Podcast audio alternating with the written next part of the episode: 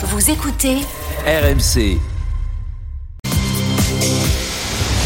Apolline Matin. les indiscrets RMC. Les coulisses de l'actu ce matin avec Victor Joannin du service éco d'RMC. Bonjour Victor. Oui, bonjour Apolline. Victor, à chaque vacances c'est la même chose. Les rames de TGV sont complètes dès l'ouverture de la billetterie et les trains sont bondés.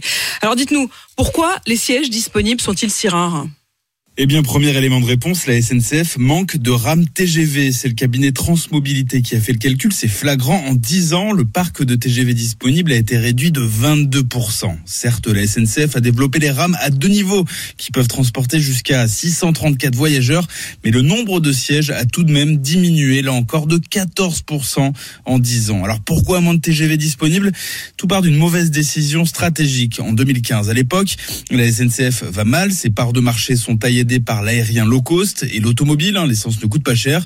La compagnie décide donc de ne pas commander de nouveaux trains et même d'accélérer la mise au rebut des vieilles rames. À ce moment-là, personne ne voit venir le retour de l'appétit pour le train. Et pourtant, après la crise du Covid, le comportement des Français change grâce au télétravail. Ils n'hésitent plus à habiter loin de leur bureau. Ils font la navette en train. Ils laissent leur voiture au garage vu le prix des carburants et ils préfèrent de plus en plus les modes de transport écologiques comme le train. Résultat, la demande explose, plus 4% par an. Selon nos informations, c'est le double de ce qui avait été anticipé. La SNCF fait tout pour rattraper son retard. 115 TGV ont été commandés en 2018 à Alstom, mais le constructeur français a deux ans de retard. Les premières rames qui devaient rouler l'année dernière ne seront pas livrées avant l'été 2025. Le manque de sièges disponibles risque donc de durer encore un peu.